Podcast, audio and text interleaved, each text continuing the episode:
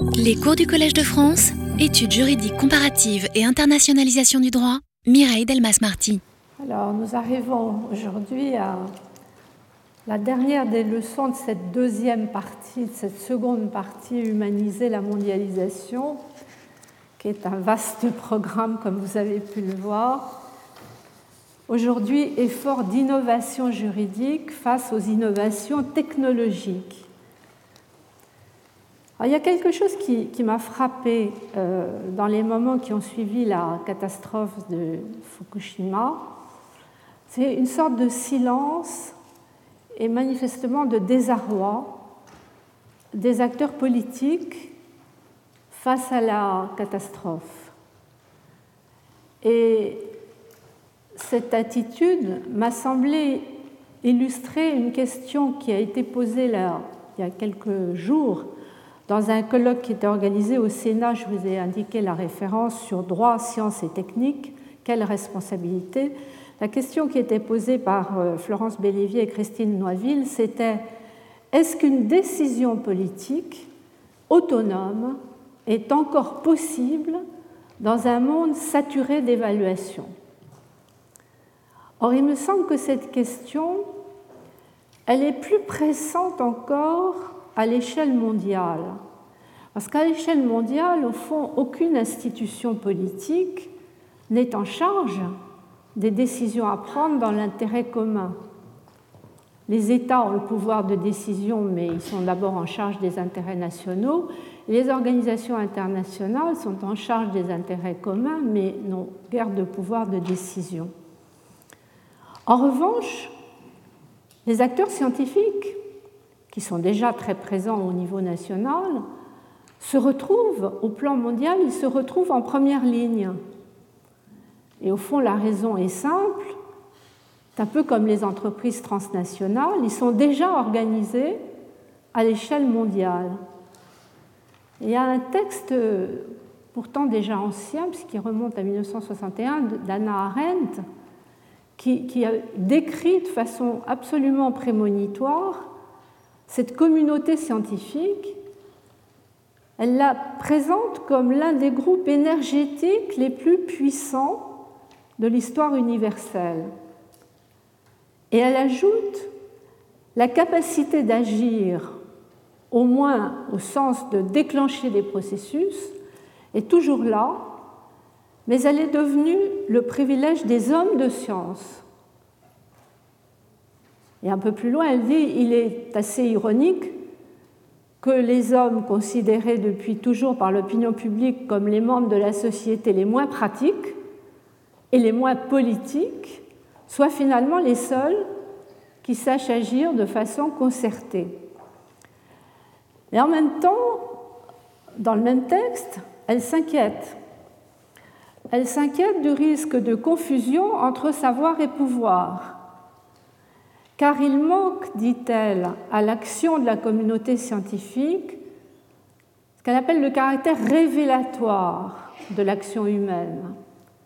Le caractère révélatoire, c'est la faculté de produire des récits, de produire du devenir historique qui à eux deux forment la source d'où jaillit le sens, l'intelligibilité qui pénètre et illumine l'existence humaine, la source d'où jaillit le sens.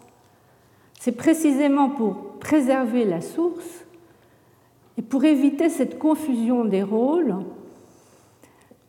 qu'une partie des efforts d'innovation juridique commence à porter, me semble-t-il, sur la question très difficile de la régulation des relations entre les acteurs scientifiques et les acteurs politiques.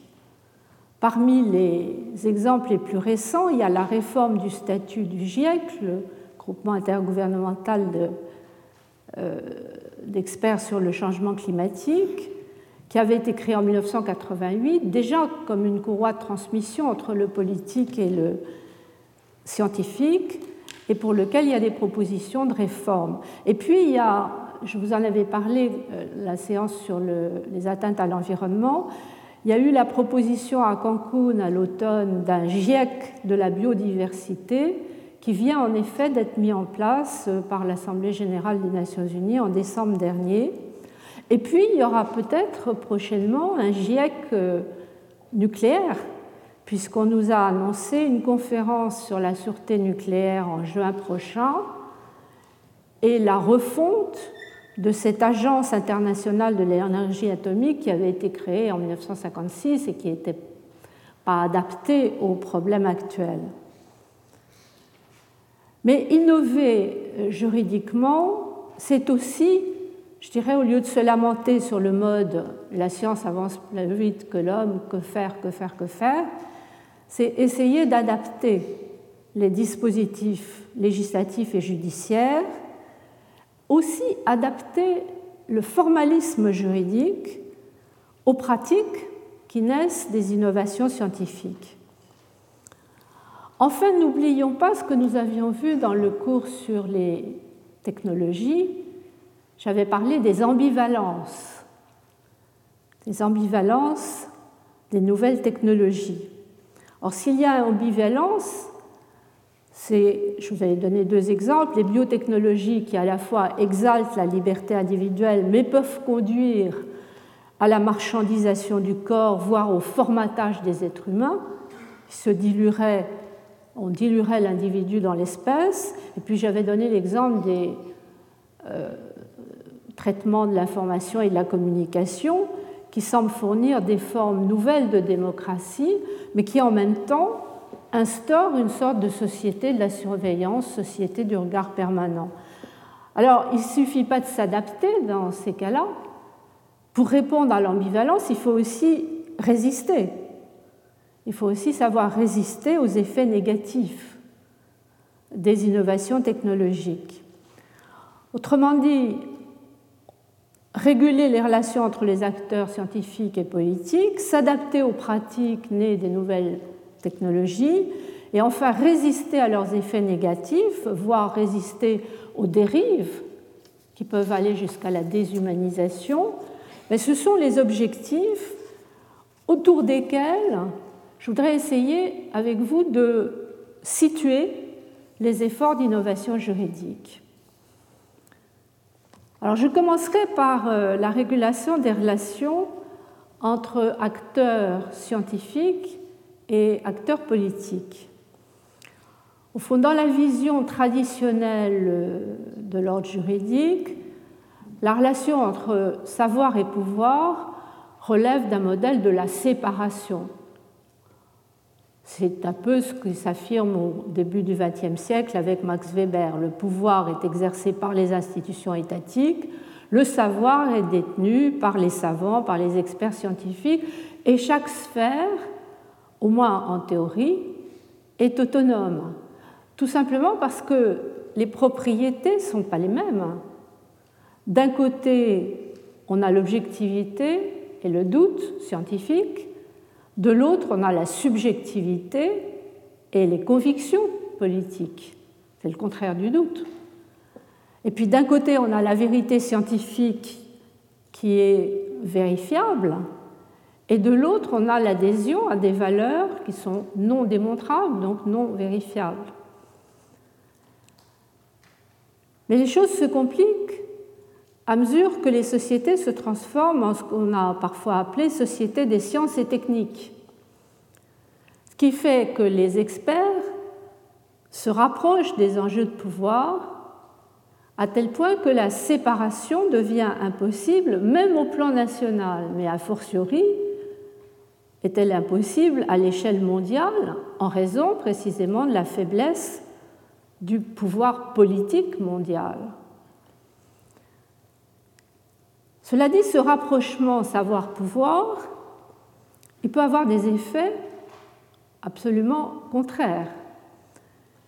Parce que tantôt la relation devient conflictuelle, elle est nourrie par les critiques du scientisme et du technicisme développés notamment dans les années 50-70, je pense à des auteurs comme Habermas ou Ellul, et on en vient à l'heure actuelle à opposer une société de la connaissance qui est pensée en termes de compétitivité, en termes de croissance, à une société du risque qui est pensée en termes de catastrophe et de décroissance. Mais le rapprochement peut aussi avoir l'effet inverse, celui que redoutait d'ailleurs Anna Arendt, c'est que la relation devienne fusionnelle. Fusionnelle jusqu'à transférer la décision aux scientifiques et donc déresponsabiliser le pouvoir politique. Il y a déjà dans certains textes, je pense au Code de bonne conduite pour la recherche en nanosciences et nanotechnologies, des dispositifs qui disent les chercheurs seront responsables des incidences sur la société, l'environnement et la santé humaine de leurs recherches. Donc il y a déjà l'amorce de quelque chose comme une responsabilité sociale scientifique. Or, c'est un peu comme ce que nous avons vu il y a deux semaines sur la responsabilité sociale des entreprises. C'est très bien en soi, mais à condition que ce soit une responsabilité partagée, à condition que ce ne soit pas un moyen de déresponsabiliser les acteurs politiques. Au fond, on a les deux écueils à éviter, le conflit et la fusion. Et pour tenter de le faire, la formule suggérée par des auteurs comme Raphaël de Manigori ou Marie-Angèle Hermite, c'est d'intégrer les sciences et techniques à l'état de droit. Autrement dit, je dis les choses un petit peu différemment, la solution me semble être de concevoir la relation savoir-pouvoir sur un modèle interactif Manigori parle de coproduction et Marie-Angèle Hermite parle de société de la confiance. Mais j'insiste sur le mot interaction ou interactif de manière à marquer au fond le double effort qui est nécessaire. Parce qu'il faut d'une part reconnaître qu'il y a une dimension normative dans l'expertise scientifique maintenant. Il faut le reconnaître. Les experts participent à la préparation des textes, à la définition des normes techniques, à l'établissement des standards de preuve, et il participe de plus en plus au contrôle et à la détermination de la sanction. Donc ça, ça suppose des efforts pour définir un statut hybride de l'expert scientifique qui combine au fond les qualités qui sont requises par la fonction de recherche et les qualités qui relève de la fonction normative dans un état de droit. Côté recherche, c'est liberté et compétence. Côté normatif, c'est indépendance et impartialité, essentiellement. On y reviendra. Mais il faut aussi, l'interaction joue dans les deux sens, préserver la nature politique de la décision, qu'elle soit prise par les États ou les organisations internationales, ce qui veut dire qu'il faut améliorer les procédures d'élaboration des connaissances, d'évaluation des preuves et d'organisation des débats publics avec les citoyens, parce que ce sont ça les conditions d'une décision politique qui soit à la fois éclairée et démocratique. Alors, je voudrais vous donner quelques explications plus précises sur ces deux directions. Le statut de l'expert scientifique, s'il doit être hybride, c'est manière à combiner, comme je le disais, les qualités requises par la recherche et par la fonction normative. Du côté de la recherche, évidemment, la première qualité, ce qu'on attend d'un expert, c'est qu'il soit compétent. Ce qui suppose, au stade où nous en sommes de la mondialisation, que l'on réussisse à harmoniser les critères de compétence, qui est loin d'être fait. Mais euh, lors du colloque de rentrée de cette année, en octobre dernier, au Collège de France, nous avons beaucoup discuté sur cette question.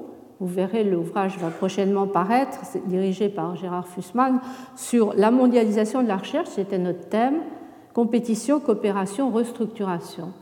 Et dans les restructurations, il y avait notamment cette idée d'harmoniser les critères de compétence il y a d'ailleurs dans certaines organisations comme euh, euh, l'OMC ou le FAO euh, des nouvelles procédures de sélection des experts qui essayent de définir en commun les critères. Alors, on trouve l'expérience technique et la reconnaissance professionnelle, les publications bien sûr, mais aussi la capacité aux discussions en groupe, et notamment dans les groupes internationaux, et à la rédaction de rapports. Cela dit, la recherche, ce n'est pas seulement la compétence, c'est le principe majeur auquel les chercheurs tiennent plus que tout, le principe de liberté de la recherche. Et sur la liberté de la recherche, je dirais que peu à peu les instruments juridiques se précisent. En 1997, on a vu apparaître la Convention du Conseil de l'Europe sur les droits de l'homme et la biomédecine, et la même année, la Déclaration universelle de l'UNESCO sur le génome humain et les droits de l'homme. Et chaque fois est énoncé le principe de la liberté de la recherche, mais aussi ses limites. Ses limites qui renvoient aux implications éthiques et sociales, c'est très clair dans la Déclaration de l'UNESCO, article 13, limite à la liberté de la recherche, les implications éthiques et sociales. Alors un peu plus tard, en 2005, on a le rapport de l'UNESCO sur les sociétés du savoir. Et là, ce qui est intéressant, c'est que le rapport essaye de distinguer une vision économique et technique de l'information d'une vision plus humaniste du savoir, reliée d'ailleurs au développement durable. Et simultanément, la même année, 2005, nous avons la Charte européenne du chercheur avec une recommandation de la Commission européenne qui essaye d'être plus précise sur la manière de concilier la liberté de la recherche avec les principes éthiques et avec une responsabilité professionnelle. Mais malgré cette annonce de précision, on reste cantonné à des notions comme le bien-être de l'humanité ou les travaux utiles à l'humanité qui laissent quand même une marge d'interprétation très, très vague, très large. Alors, ce qui devient peut-être l'instrument juridique à l'échelle de l'Union européenne qui sera le plus opérationnel, c'est la Charte des droits fondamentaux adoptée en 2000, mais qui en 2007 a été intégrée au traité de Lisbonne, au droit de l'Union européenne, plus exactement par le traité de Lisbonne, et qui est très explicite sur la liberté des arts et des sciences et le fait que cette liberté doit se combiner avec les autres droits et libertés énoncés par la charte. Cela dit, les qualités requises par la fonction de recherche doivent elles-mêmes se combiner avec les qualités requises par la fonction normative. Alors on retrouve au fond les caractéristiques d'un état de droit, le point essentiel étant l'indépendance. Plus les experts ont de de fonctions normatives, plus leur indépendance est essentielle. Alors indépendance par rapport au pouvoir public, mais indépendance aussi par rapport au milieu professionnel et par rapport en fait à tous les intérêts en jeu. C'est essentiel parce que c'est l'indépendance, elle n'est pas essentielle en elle-même, elle est essentielle parce qu'elle commande l'impartialité la loyauté euh, du travail de recherche, du travail d'expertise, le cas échéant. Alors c'est un principe qui est de plus en plus souvent inscrit dans les textes particuliers, par exemple dans la directive européenne sur les OGM. Il est nécessaire de définir une méthodologie commune d'évaluation des risques basée sur une consultation scientifique indépendante. Et ce qu'on voit se multiplier à l'heure actuelle, et je pense que c'est un effort euh, de réponse juridiques intéressants, ce sont les déclarations d'intérêt. Comme dans le domaine des médicaments, la déclaration d'intérêt par les experts est une règle d'or. Une règle d'or parce qu'elle conditionne toute la législation sur les conflits d'intérêts.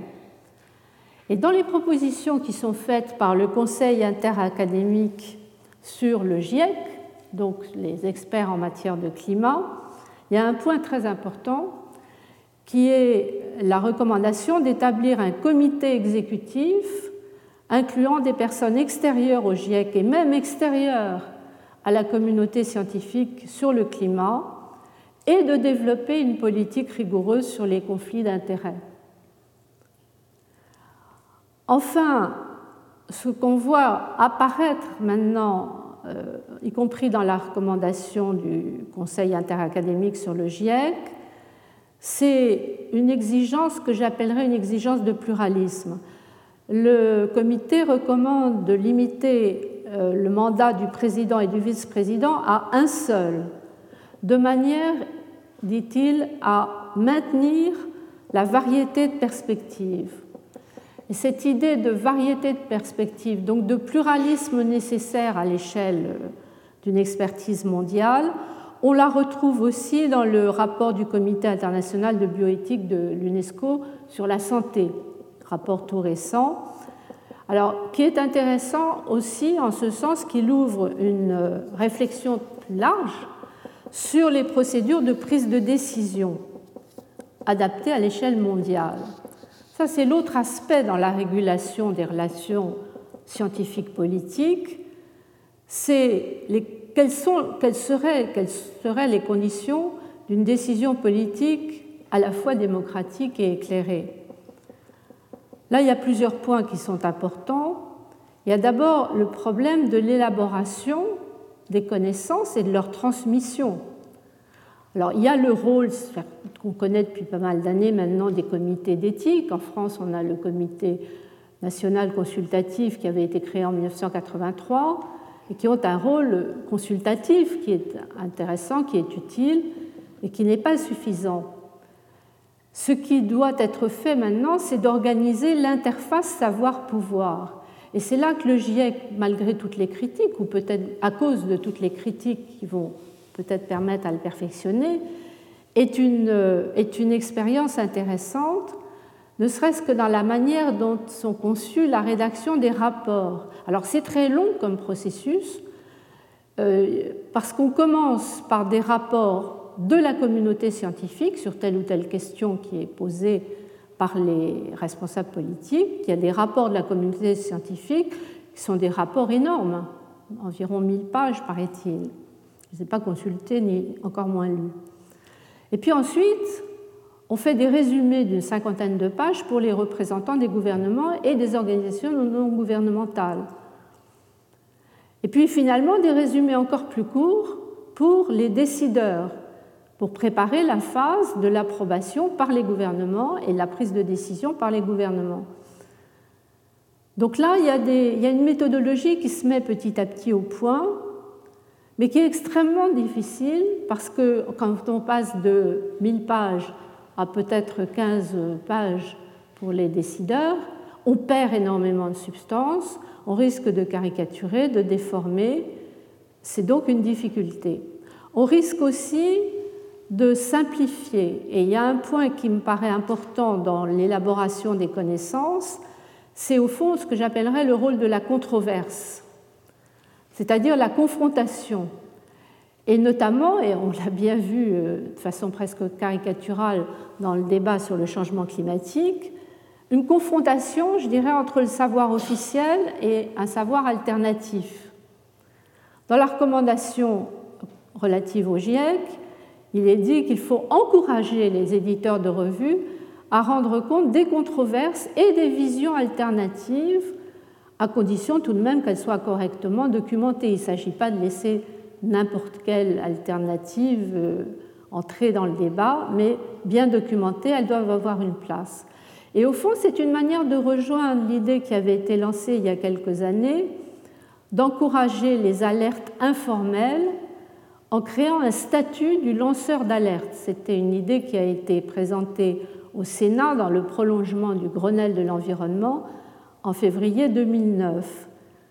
Au fond, l'objectif, c'est d'introduire des informations et des savoirs qui sont détenus par des personnes, physiques ou morales, qui soit ne relèvent pas de l'organisation officielle des alertes, soit relèvent de l'organisation officielle, mais voient leur action entravée le jour où elles souhaitent faire passer une information dérangeante.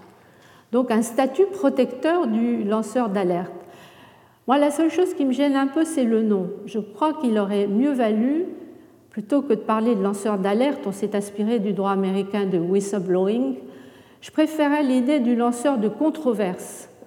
Le lanceur de controverse, ça me paraît plus apte à éviter les dérives vers les risques de dénonciation, de calomnie, etc. Et d'une certaine manière, d'ailleurs, la Cour européenne des droits de l'homme, dans un arrêt de 1998, qui est déjà ancien, mais qui est un peu un arrêt de principe en la matière, reconnaît au nom de la liberté d'expression, qu'un scientifique a sa place dans le débat public et peut dénoncer un risque, par exemple en affirmant la dangerosité d'un produit alors qu'il est en vente libre dans le public et que son annonce risque de poser des problèmes du point de vue du marché. Alors dans l'affaire qui était jugée à l'époque, euh, l'enjeu n'était pas considérable, il s'agissait du danger sanitaire de four à micro-ondes. Mais ce qui est intéressant, c'est que les juges européens ont énoncé un principe de portée très générale en disant le débat scientifique est particulièrement nécessaire dans certains domaines comme la santé publique et il serait excessif de, limiter la liberté d'expression des scientifiques à l'exposé des seules idées généralement admises. Alors cela dit, il peut y avoir le phénomène inverse. Certains de mes collègues considèrent qu'il y a une médiatisation excessive à propos du changement climatique qui a privilégié systématiquement la contestation sur le savoir officiel. Mais je crois que les bons experts sont capables de, de rectifier les choses. En tout cas, ça amène à un deuxième aspect de la décision politique éclairée, c'est l'évaluation des preuves. Euh, c'est ça la clé en fait. Alors l'évaluation des preuves, euh, bah, c'est la quantité de preuves disponibles et c'est la question du degré d'accord entre experts. Car au fond, ça c'est un point très intéressant. Il faut arriver à caractériser le degré d'accord entre experts pour pouvoir parler ensuite d'incertitude. Et pour pouvoir limiter le devoir d'anticipation dont j'ai parlé la semaine dernière, je vous ai dit le devoir d'anticipation, il ne peut pas être infini. Il faut le limiter, c'est impossible d'anticiper sur tout. Et la limitation du devoir d'anticipation, elle peut tenir à la proportionnalité entre le niveau de certitude des connaissances et le degré de responsabilité. Donc la question des preuves est essentielle. Et puis la question d'un débat démocratique avec les citoyens. Alors ça, ça suppose des conditions euh, techniques, comme la diffusion du savoir scientifique, des rapports dans un délai raisonnable, qu'on ait le temps de les lire et de les consulter. Ça suppose la transparence, et ça c'est une des clés. Toutes les stratégies de communication et de présentation publique se développent à l'heure actuelle. Il y a les conférences de citoyens en bioéthique, il y a, eu d'ailleurs euh, il y a peu de temps les états généraux de la bioéthique. Alors il y a eu des critiques, mais il n'empêche que c'était une première expérience de démocratisation du débat qui était intéressante. Et puis il y a finalement tout ce qui tourne autour du pluralisme, c'est-à-dire de l'intégration des spécificités géographiques, économiques, culturelles, ce qui suppose des partenariats. Les chercheurs viennent souvent euh, plus facilement des pays occidentaux, des pays du Nord. Il est important d'avoir des partenariats avec les chercheurs de pays en développement, notamment dans les domaines comme la santé publique. C'est un point très important. Alors finalement, dans le statut de l'expert, ben, vous aurez peut-être reconnu quelque chose qui ressemble au portrait du bon juge, et dans la procédure de décision, quelque chose qui rappelle un peu le procès équitable.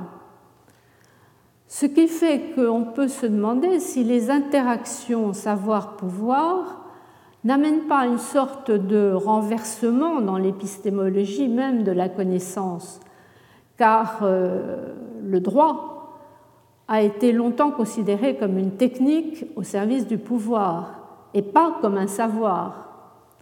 Or là, on s'aperçoit que d'une certaine manière, le droit ou certains modèles juridiques deviennent nécessaires pour réguler les relations entre acteurs. Sorte d'ironie de l'histoire. Cela dit, le droit, il est plus directement nécessaire pour s'adapter aux innovations technologiques, plus exactement s'adapter aux pratiques nées des innovations technologiques. Alors, en quoi ça consiste, cet effort d'adaptation du droit? Je dirais qu'on peut adapter d'abord les dispositifs législatifs et judiciaires et que ça pose un problème face à l'instabilité des pratiques. Au fond, on retrouve l'affaire des vitesses. Si le progrès technologique va plus vite que le progrès juridique, si l'innovation technologique va plus vite que l'innovation juridique, on a l'impression qu'on court toujours et qu'on est toujours en retard. Et puis il y a aussi la question de l'adaptation du formalisme à l'incertitude des connaissances. Alors ce sont les deux pistes sur lesquelles je voudrais donner quelques exemples. Pour la question d'adaptation des dispositifs législatifs et judiciaires à l'instabilité des pratiques, je pense que l'exemple des échanges de fichiers sur Internet est un exemple intéressant, d'autant qu'il se trouve que la France est premier pays européen à légiférer en la matière. Mais une législation pas facile. Il a fallu trois lois et de nombreux décrets. Et on se demande s'il ne faut pas encore de nouvelles réformes. Alors, il y a eu la loi d'AFSI, la loi sur les droits d'auteur et les droits voisins dans une société de l'information. Ça, c'était 2006. L'idée, c'était de légaliser les échanges, ce qu'on appelle pair, à pair, peer-to-peer, et d'introduire une obligation de surveillance des titulaires d'accès, mais on n'a pas créé de sanctions spécifiques pour lutter contre les téléchargements illicites. Autrement dit, quand une personne repère un ordinateur pirate, la seule solution avec la loi de 2006, c'était de saisir le juge en se fondant sur un délit de contrefaçon. Mais quand vous pensez au piratage de masse qui se développe sur Internet, la solution de l'action en contrefaçon est très largement inadaptée. Ce qui fait qu'on a mis en place une nouvelle autorité administrative indépendante, la fameuse ADOPI, dont on oublie le sens, c'est la haute autorité, elles sont toujours hautes, pour la diffusion des œuvres et la protection des droits sur Internet. Alors ça, c'était la loi de 2009, de juin 2009, ADOPI. L'exposé des motifs est très clair, la lutte contre le piratage de masse change entièrement de logique. Il s'agit de faire comprendre aux consommateurs qu'Internet est désormais, parallèlement à ses fonctions de communication et d'échange, un outil efficace et moderne de distribution commerciale. D'où la mise en place d'un dispositif très innovant, très novateur, avec un système dit pédagogique qui consiste dans une riposte graduée, il y a une montée en puissance de la riposte, des messages d'avertissement, et au bout du parcours, la possibilité de suspendre l'accès pour deux, mois à un an, l'accès à Internet. C'est donc une peine.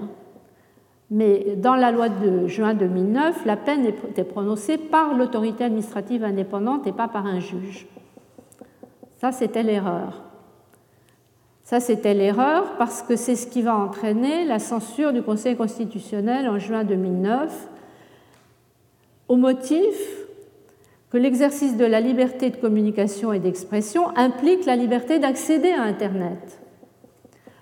Même si, alors ça ce sont les subtilités des membres du Conseil constitutionnel, même si la reconnaissance d'une telle liberté ne revient pas à affirmer, comme le soutenaient les requérants, que l'accès à Internet est un droit fondamental. Ce n'est pas un droit fondamental, mais en fait c'est l'équivalent, euh, puisque c'est directement lié à la liberté de communication et d'expression. La conséquence, c'est qu'il faut un juge pour prononcer la suspension d'accès à ce quasi droit fondamental. Alors c'est la nouvelle loi ADOPI 2 du mois d'octobre 2009 qui va introduire un système de sanctions par un juge, avec tout un jeu de responsabilités en cascade, alors la personne qui télécharge, le titulaire d'accès, le fournisseur d'accès.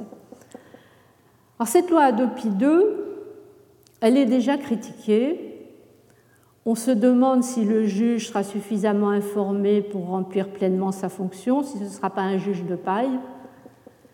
Et surtout, on se demande si l'efficacité de ce euh, nouveau dispositif est garantie.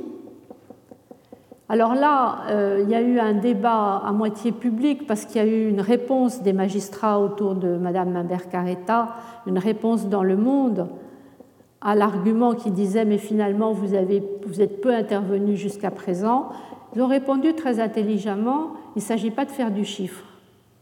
Il ne s'agit pas de faire du chiffre, il s'agit de faire une action qualitative et pédagogique. Là, je crois qu'ils ont raison. Mais ce qui reste problématique, c'est qu'il Il y a déjà de nouvelles techniques de consommation d'œuvres en ligne qui ne sont pas couvertes par Adopi. Il y a déjà des infractions, en général les plus graves, par exemple en matière de pédophilie, qui commencent à utiliser des systèmes cryptés. Donc on ne peut pas appliquer le mécanisme Adopi.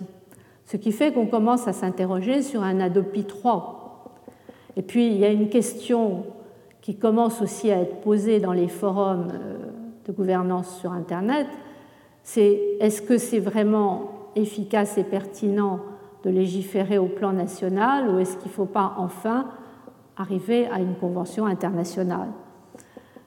Et ça montre ceci que la question des innovations est une question de vitesse d'adaptation. Si le droit s'adapte trop lentement, comme je le disais tout à l'heure, il est toujours en retard d'une innovation technologique. Donc c'est une des difficultés qui suppose un, travail de veille permanent, je dirais, des juristes spécialisés dans tel ou tel domaine.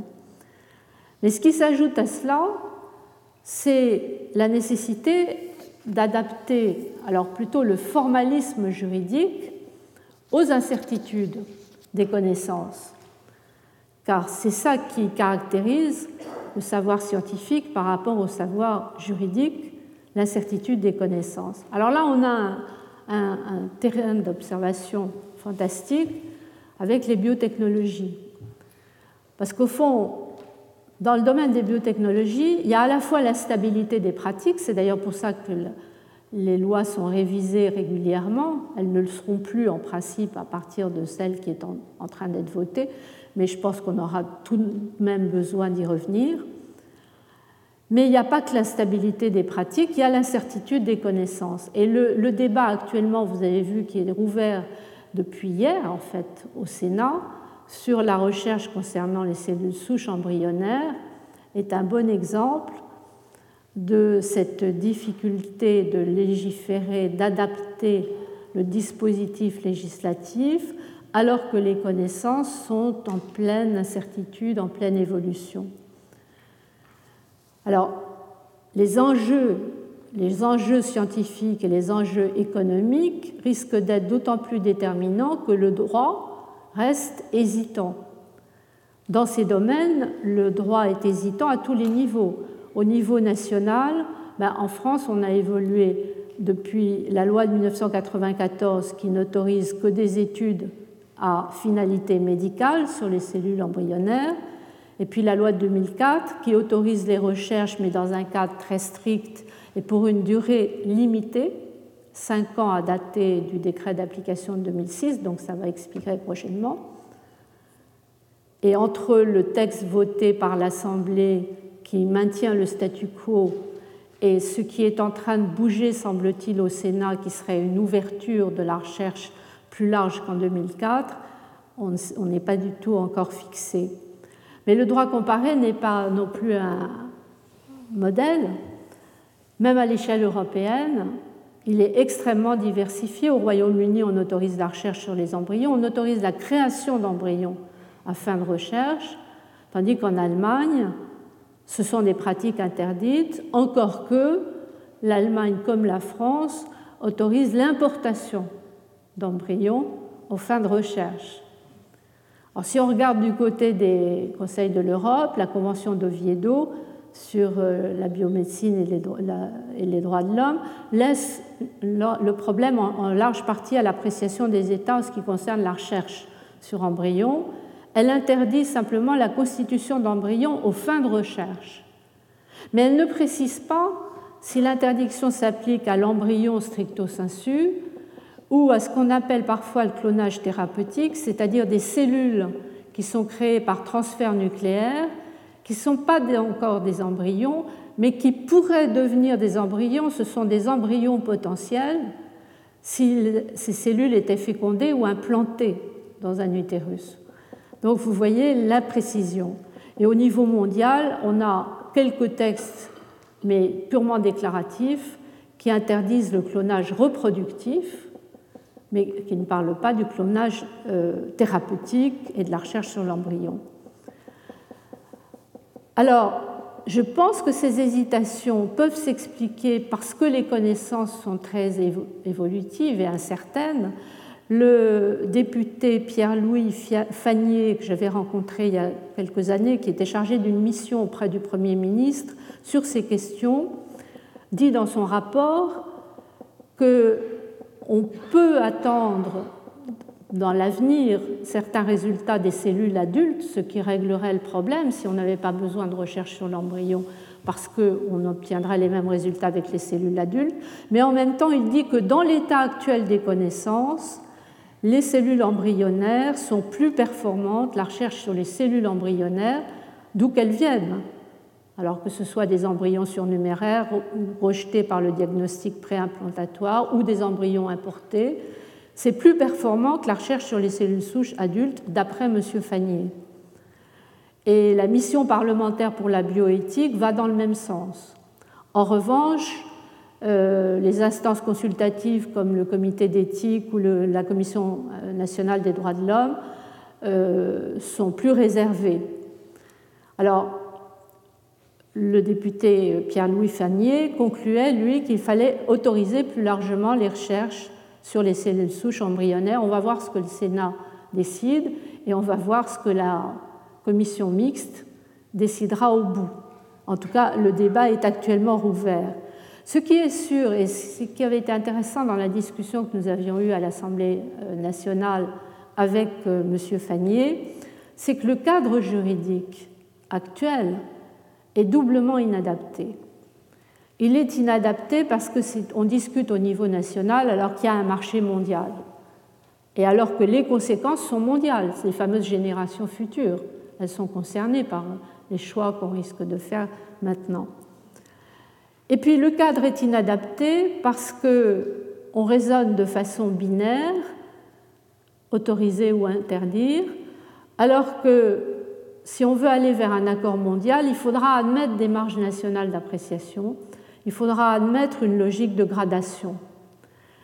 Et j'étais contente de retrouver dans le rapport Fagnier quelque chose que j'avais soutenu devant lui, c'est l'idée que l'urgence, c'est peut-être pas tellement l'innovation scientifique, on a déjà pas mal innové en la matière, ce serait l'innovation juridique.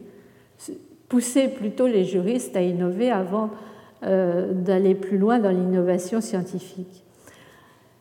Autrement dit, ce que j'entendais par là, c'était l'idée qu'il fallait surtout pas renoncer à un cadre juridique sous prétexte que le problème est difficile et les connaissances incertaines, mais qu'il fallait adapter le formalisme et rappeler que la rigueur n'impose pas nécessairement des solutions uniformes. On peut combiner une logique de gradation avec une logique binaire. Une logique de gradation, ça veut dire quoi?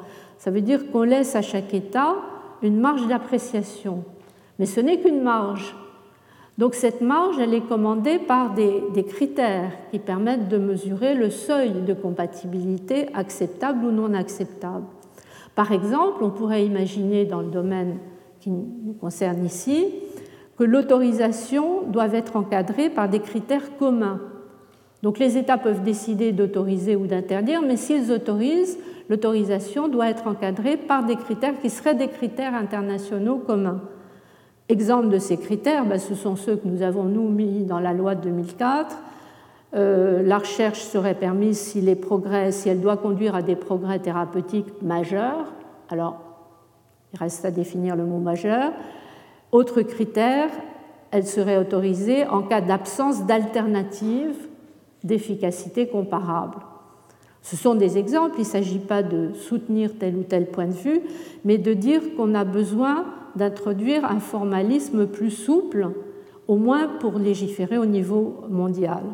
En revanche, on a besoin aussi, la logique floue ou logique de gradation n'exclut pas la logique binaire, elle doit se combiner avec, on a besoin aussi de revenir à la logique binaire pour interdire certaines pratiques. Et en l'espèce, si on peut admettre sous des conditions précises la recherche sur les cellules embryonnaires, ce qu'on ne peut pas admettre, c'est après recherche et après manipulation, l'implantation, l'implantation à finalité reproductive. Là, il risque d'y avoir des conséquences extrêmement graves pour euh, l'individu concerné et peut-être même pour les générations futures. Autrement dit, l'adaptation ne dispense pas de résister aux effets déshumanisants, qu'ils soient réels ou, potentiels. Ça, c'est le dernier aspect, mais pas le moindre, dans la présentation des efforts d'innovation juridique, résister aux effets déshumanisants des innovations technologiques. Résister parce qu'il ne faut pas oublier le caractère ambivalent de la plupart des innovations. Alors, résister d'abord à la société de surveillance, puisque j'avais insisté dans le cours sur les nouvelles technologies, sur l'ambivalence des techniques d'information et de la communication, qui sont à la fois un outil d'émancipation et un outil d'assujettissement. Face au ce qu'on peut appeler la tyrannie de la transparence, l'effort d'innovation, il est double. Il est d'abord d'appliquer, de mieux appliquer le dispositif existant. Et là, on a un exemple très intéressant avec les pratiques, vous connaissez sans doute, de ce qu'on appelle la géolocalisation, qui permettent de situer la position géographique d'un véhicule et ses déplacements en l'équipant d'un récepteur GPS. Alors, ça peut poser quelques problèmes par rapport au respect de la vie privée. Et là, le, droit doit innover pour résister aux stratégies à la fois des États et des entreprises. C'est peut-être plus facile de résister aux stratégies sécuritaires des États.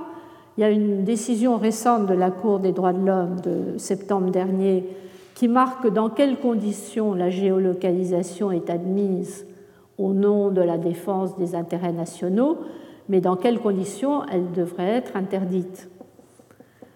Mais résister aux entreprises qui contribuent à la société de surveillance parce qu'elles tirent un profit de l'exploitation des données de leurs clients, ça c'est une autre paire de manches.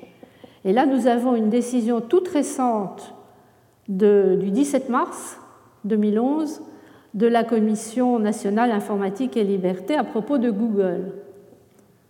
c'est un exemple qui est tout à fait impressionnant. On apprend que depuis 2007, Google, la société, déploie dans le monde entier les véhicules qu'on appelle des Google Cars, les voitures Google, qui enregistrent donc des vues panoramiques des lieux parcourus pour proposer son service Street View. Et des contrôles effectués fin 2009 et début 2010 par la CNIL ont permis de constater que ces véhicules captaient, alors sur le territoire français, hein, captaient et enregistraient à l'insu des personnes concernées non seulement des photographies, mais des données transitant par les réseaux sans fil Wi-Fi de particuliers. Et cette collecte de dizaines de milliers de points d'accès par les Google Cars a permis à la société de développer une base de données de géolocalisation extrêmement performante et elle a au fond conquis une position dominante dans ce secteur. Alors il y a eu une défense euh, à géométrie variable de Google. En avril, la, la société a déclaré qu'elle ne collectait aucune donnée de contenu de communication. Puis deux semaines plus tard, elle a reconnu qu'elle avait effectivement enregistré certaines données de ce type. Et en mai 2010, compte tenu de la gravité des faits et du risque d'atteinte à la vie privée, la CNIL a mis Google en demeure de cesser la collecte des données à l'insu des personnes et de lui fournir, ce qui était le plus intéressant peut-être, enfin les deux sont importants, de lui fournir une copie des données de contenu captées sur le territoire national.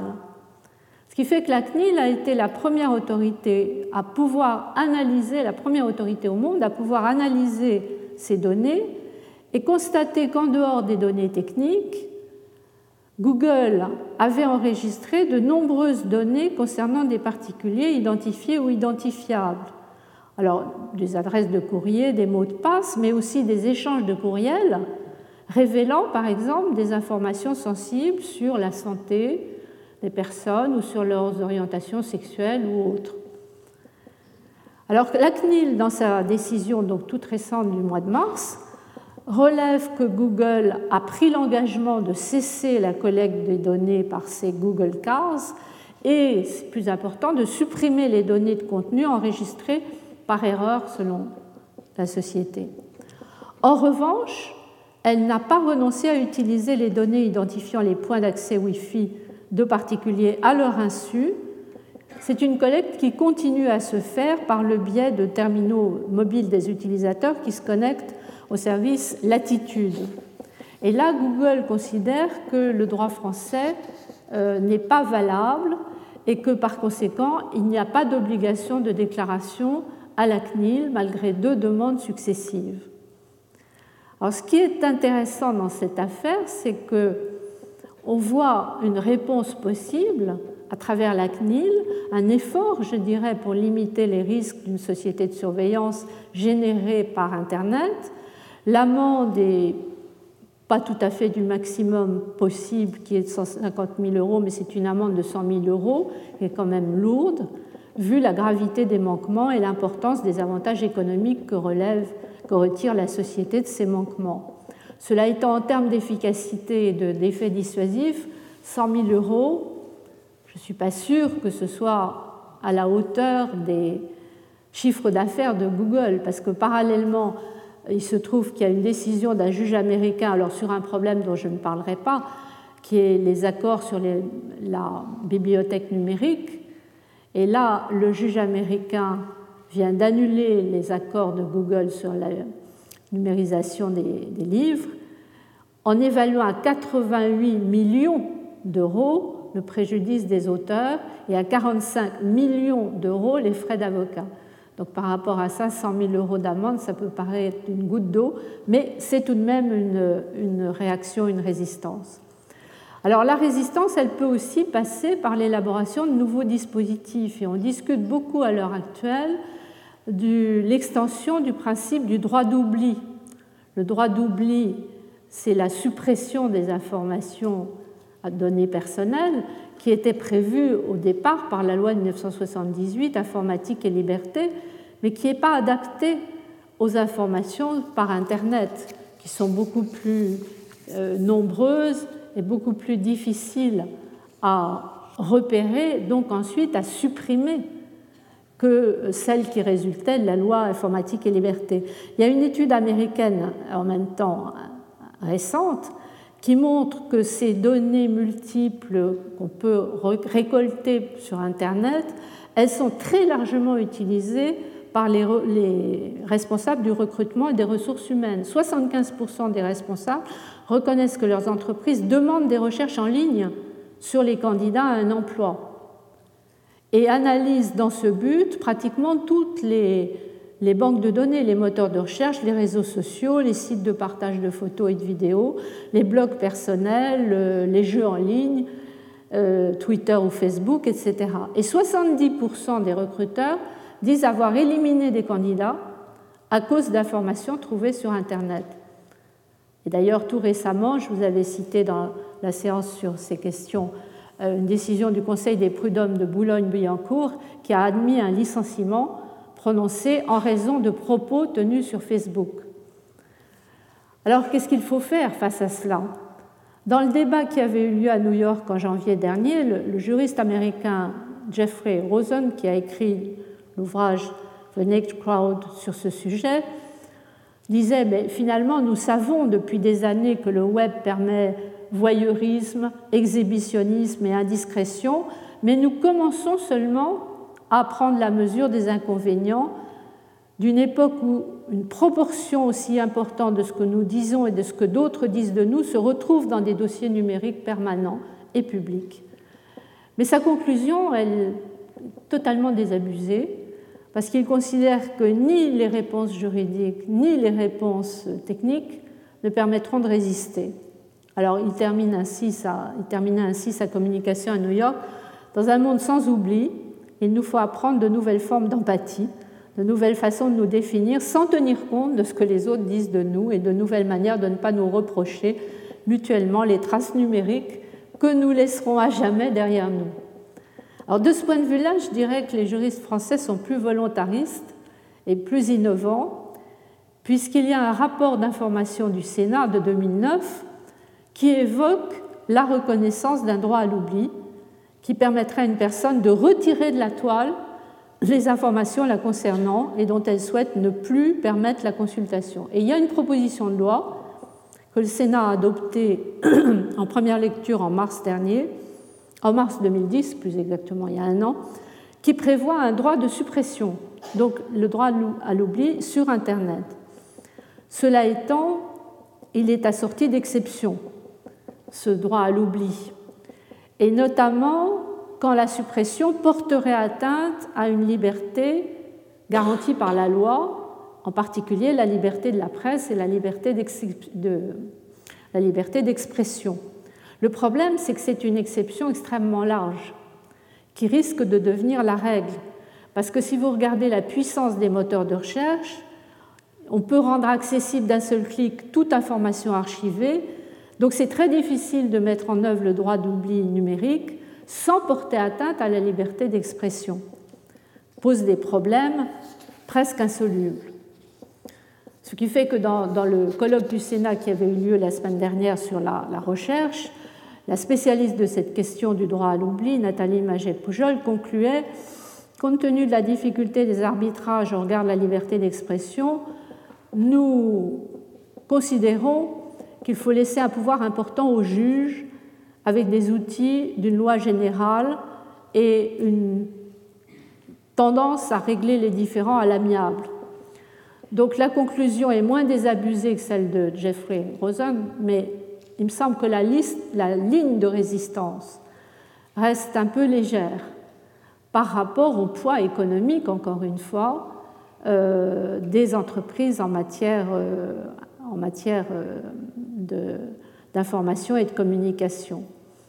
Alors, si on ajoute à cela les possibilités de combiner les différentes technologies, combiner les technologies de l'information et de la communication avec les biotechnologies. Je vous avais parlé il y a quelques semaines de la cyberprocréation, des nanotechnologies. Il me semble qu'on commence à prendre conscience de l'extrême paradoxe du discours libéral qui exalte la liberté individuelle, mais en même temps risque de favoriser ce que j'appellerais un véritable formatage de l'espèce humaine. Et ça, c'est le deuxième et dernier point de résistance, selon moi. Il ne suffit pas de résister à la société de surveillance, il faudrait aussi des innovations juridiques pour résister au formatage de l'espèce. Alors ce formatage, il peut venir des technologies de l'information et de la communication, mais il est plus visible peut-être pas plus dangereux, mais plus visible avec les biotechnologies. Parce que là, la crainte d'une déshumanisation qui concerne les générations présentes, mais aussi les générations futures, conduit déjà à des réactions non seulement innovantes, mais anticipatrices, puisqu'on a été jusqu'à interdire le clonage reproductif humain alors qu'il n'existe pas encore. Là, le droit innove en anticipant. Et la France, comme vous le savez, a été jusqu'à définir un crime contre l'espèce humaine, catégorie nouvelle puisqu'on connaissait le crime contre l'humanité, mais apparemment l'espèce humaine et l'humanité sont deux entités différentes. Donc un crime contre l'espèce humaine qui regroupe le clonage et l'eugénisme. Alors c'est intéressant comme euh, tentative mais je dirais en même temps qu'on atteint ici peut-être les limites, les limites du droit, les limites de ce que le droit peut faire quand il est seul. Car ce, ce, crime de clonage que Philippe Descamps appelle de façon assez imagée le sacre de l'espèce humaine, puisque maintenant l'espèce humaine est protégée par le droit criminel, ce crime de clonage, c'est sans doute pas la réponse la plus pertinente parce qu'il a pour effet de séparer, au fond, les deux processus dont nous sommes faits, dont nous sommes issus, le processus biologique de l'hominisation autour d'une seule espèce et le processus culturel et en même temps éthique et normatif de l'humanisation qui s'est fait par différenciation des cultures. En séparant l'un de l'autre, on prend un risque qui me paraît lourd pour l'avenir, mais alors si on refuse de prendre ce risque, comment faire face aux innovations technologiques et biotechnologiques? Ce qui est clair à mes yeux, c'est qu'il y a deux attitudes extrêmes à exclure l'une et l'autre. L'une, ça consisterait à interdire toute intervention biologique d'origine humaine au motif que la nature c'est mieux que nous, ce qui est conforme au bien. Et au motif, au fond, que tout ce qui contrarie la nature est nécessairement inhumain. C'est trop simple. Mais l'autre attitude me paraît à écarter aussi, c'est celle qui consiste à dire tout ce qui est possible doit être permis. Au fond, les innovations sont inéluctables et c'est donc vain de, s'y opposer. Alors si on veut éviter les deux attitudes extrêmes, il faut trouver un critère pour départager les innovations biologiques qu'on accepte et celles qu'on refuse. Quel est le critère? Et ce critère, il me semble qu'on peut le chercher à travers un constat qui est à la fois le résultat de l'évolution biologique et de l'évolution culturelle, de l'hominisation et de l'humanisation, c'est le constat de l'importance de la variabilité épigénétique chez l'homme. Ça, c'est le constat qu'avait fait Jean-Pierre Changeux dans le colloque Darwin euh, il y a deux ans. La grande différence entre l'être humain et les autres animaux vivants les plus proches, c'est l'importance de la variabilité épigénétique, donc d'un principe d'indétermination qui favorise en même temps, du point de vue culturel, la créativité, l'adaptabilité. Au fond, l'indétermination, c'est à la fois favoriser la survie et favoriser le sentiment de liberté, le principe de responsabilité qui fonde la dignité. Donc c'est vraiment l'interaction, la conjonction entre l'évolution biologique et l'évolution éthique. Alors, à partir de là, on pourrait peut-être aller plus loin pour imaginer les réponses juridiques au cas par cas à telle ou telle innovation des biotechnologies.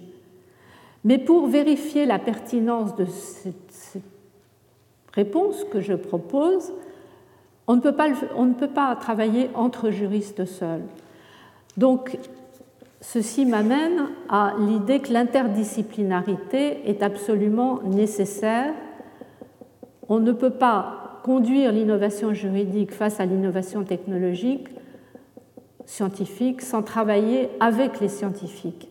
Et alors maintenant, vous comprenez peut-être pourquoi j'ai prévu que le séminaire de cette année sera un séminaire fortement interdisciplinaire. Vous devez avoir le programme, je crois qu'on avait mis une pile de programmes euh, à l'entrée. Le séminaire s'appellera Hominisation, Humanisation, le rôle du droit et fera intervenir un certain nombre de collègues scientifiques et littéraires de manière à traiter successivement, je poserai la problématique euh, juridique et nous y reviendrons à la fin sous forme de table ronde mais nous aurons une première partie de l'hominisation à l'humanisation, avec à la fois des interventions de Jean-Pierre Changeux, d'Alain Berthoz et de Claude Agege. Et puis ensuite, il y aura une partie sur les humanisations, éclairée par euh, Jean-Marie Durand, Thomas Romer et Philippe Descola. Philippe Descola nous parlera de la pluralité des modèles de représentation nature-culture. Il m'a fait très subtilement remarquer que l'intitulé lui-même du séminaire était déjà situé dans un certain type de culture. Le fait d'axer le séminaire sur hominisation, humanisation, ça veut dire que je sépare implicitement mais fortement l'homme du reste de la nature et lui nous expliquera que ce n'est pas le cas de toutes les civilisations. Et puis nous aurons un, troisième, ensemble sur l'impact des biotechnologies où Alain Prochion parlera. Il n'a pas encore décidé soit des chimères en animal, soit des robots homme-machine. On hésite entre les deux. Et puis Anne Fagot-Largeau parlera des mille et une manières de procréer. Et Marie-Angèle Hermite posera la question post-humanisation et ou déshumanisation. On terminera par une table ronde. Et alors, la conclusion euh, de tout cela, j'ai voulu faire une conclusion qui soit à la fois celle du cours et celle du séminaire. Donc j'ai retardé le dernier cours à la date du 11 mai. Ce sera en fait une double conclusion, une triple conclusion. Conclusion du cours sur l'humanisme juridique, conclusion du séminaire sur hominisation et humanisation et conclusion de l'ensemble de mes cours qui prendront fin le 11 mai.